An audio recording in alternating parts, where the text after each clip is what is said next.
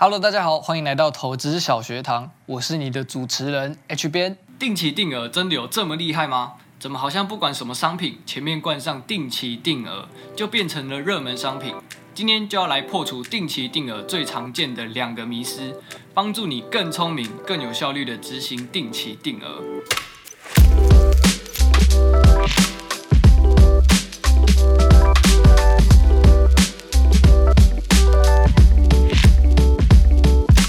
思 Number One：定期定额真的稳赚不赔吗？定期定额的精髓在于，你定期投入相同的金额，在投资标的低档时可以买多一点的单位，在高档时买少一点的单位，长久下来的投资成本就可以互相摊平，让成本维持在一定的区间，有效达到对抗市场波动的效果。但是如果定期定额想要获利，只有对抗波动是不够的，还要有一个非常重要的前提。那就是你的投资标的必须是长期趋势往上。想象一下，定期定额一段时间之后，你的投资成本都已经差不多固定在一个区间了。但这时你的投资标的突然趋势不断往下，你的投资效益当然也会跟着投资标的的趋势往下，甚至运气再不好一点，就是赔钱。举一个过往的例子，如果你在二零零八年金融风暴的时候，定期定额投资元大台湾五十零零五零。由于趋势是明显的向下，所以定期定额的效益自然就不会太好。在这个时期投资定期定额根本就是落赛。但是如果是在二零零九年后，由于趋势明显向上，所以定期定额的效益就会比先前来得更好。因此，定期定额想要赚钱，其实最终决定于商品买入时的价格和未来发展的趋势。所以你一开始在决定投资什么商品之前，就要先去了解你这个商品它的长期价格是越来越高还是越来越低。你所选择的标的比你所投入的金额来得更加重要。所以定期定额并非稳赚不赔哦，原因在于定期定额只能对抗波动，不能对抗趋势向下。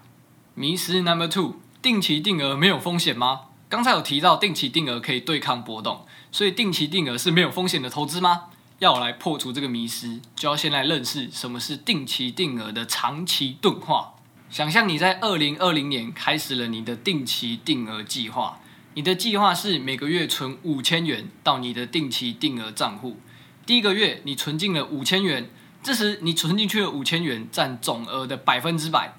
第二个月你又再存五千元，这时你存进去的五千元占总成本的百分之五十。第三个月你又再存五千元。就是占三分之一，以此类推。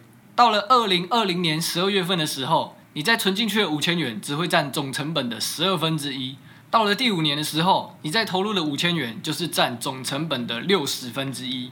你会发现，定期定额的时间只要一拉长，你在投入的金额对总成本的占比就会越来越小，对整体的影响或是成贡献度也会随着时间拉长的降低。也就是说，你在执行定期定额的这个期间，不管你是买的贵还是买的便宜，你的买卖成本在前期就已经差不多固定在一个区间了。你越后来所投入的金额已经很难影响前面所投入的成本了。这个就是定期定额的长期钝化。因此啊，定期定额的时间拉得越长，分散风险的能力就越差。所以定期定额并不是没有风险。而是透过分批买进的方式来进行避险，买入的成本越低，风险就越低啦。如果你想要更稳健的投资成果，就要定期检视自己的投资组合，适时的进行停利停扣，并且调整优化，可以让你在投资理财的时候更有效率。所以破除上面两个定期定额的迷失后，我整理出三个定期定额的重点。第一个。定期定额如果想要赚钱，投资的标的必须是长期稳定成长的，你才有机会赚钱哦。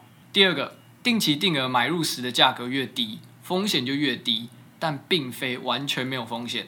第三个，定期检视投资组合，适时停利停扣，可以让你的定期定额更有效率。那这次定期定额的分享就到这里。